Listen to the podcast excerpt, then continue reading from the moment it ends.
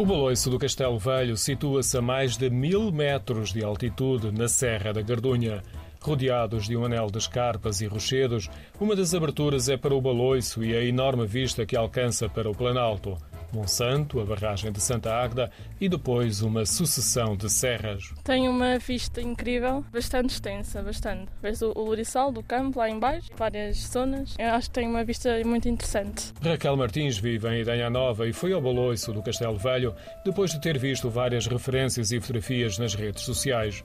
A junta de freguesia de Lourissal do Campo foi quem construiu o Baloiço. É no lugar de um antigo castro e com formações geológicas interessantes, como por exemplo exemplo, a cabeça do galo, que olha da crista da serra com ar desconfiado e em pose instável para os visitantes.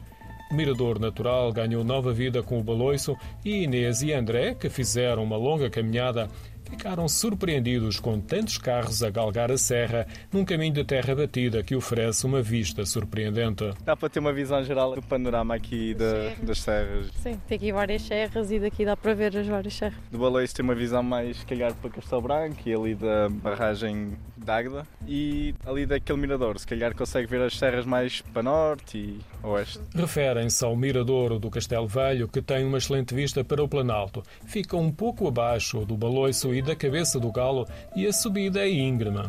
Custa um bocadinho, mas vale a pena. E agora o que é que tu vais dizer aos teus amigos da sensação daqui? Que para virem visitar, que vale a pena. Tem uma vista incrível. Com pouca gente ou mesmo sem ninguém, é a forma mais agradável de usufruir do baloiço e do enquadramento natural. Inês e André tiveram essa sorte quando chegaram à hora de almoço. Sim, já andei lá. É engraçado. É conseguimos muito... andar os dois. Sim, conseguimos andar os dois ao mesmo tempo.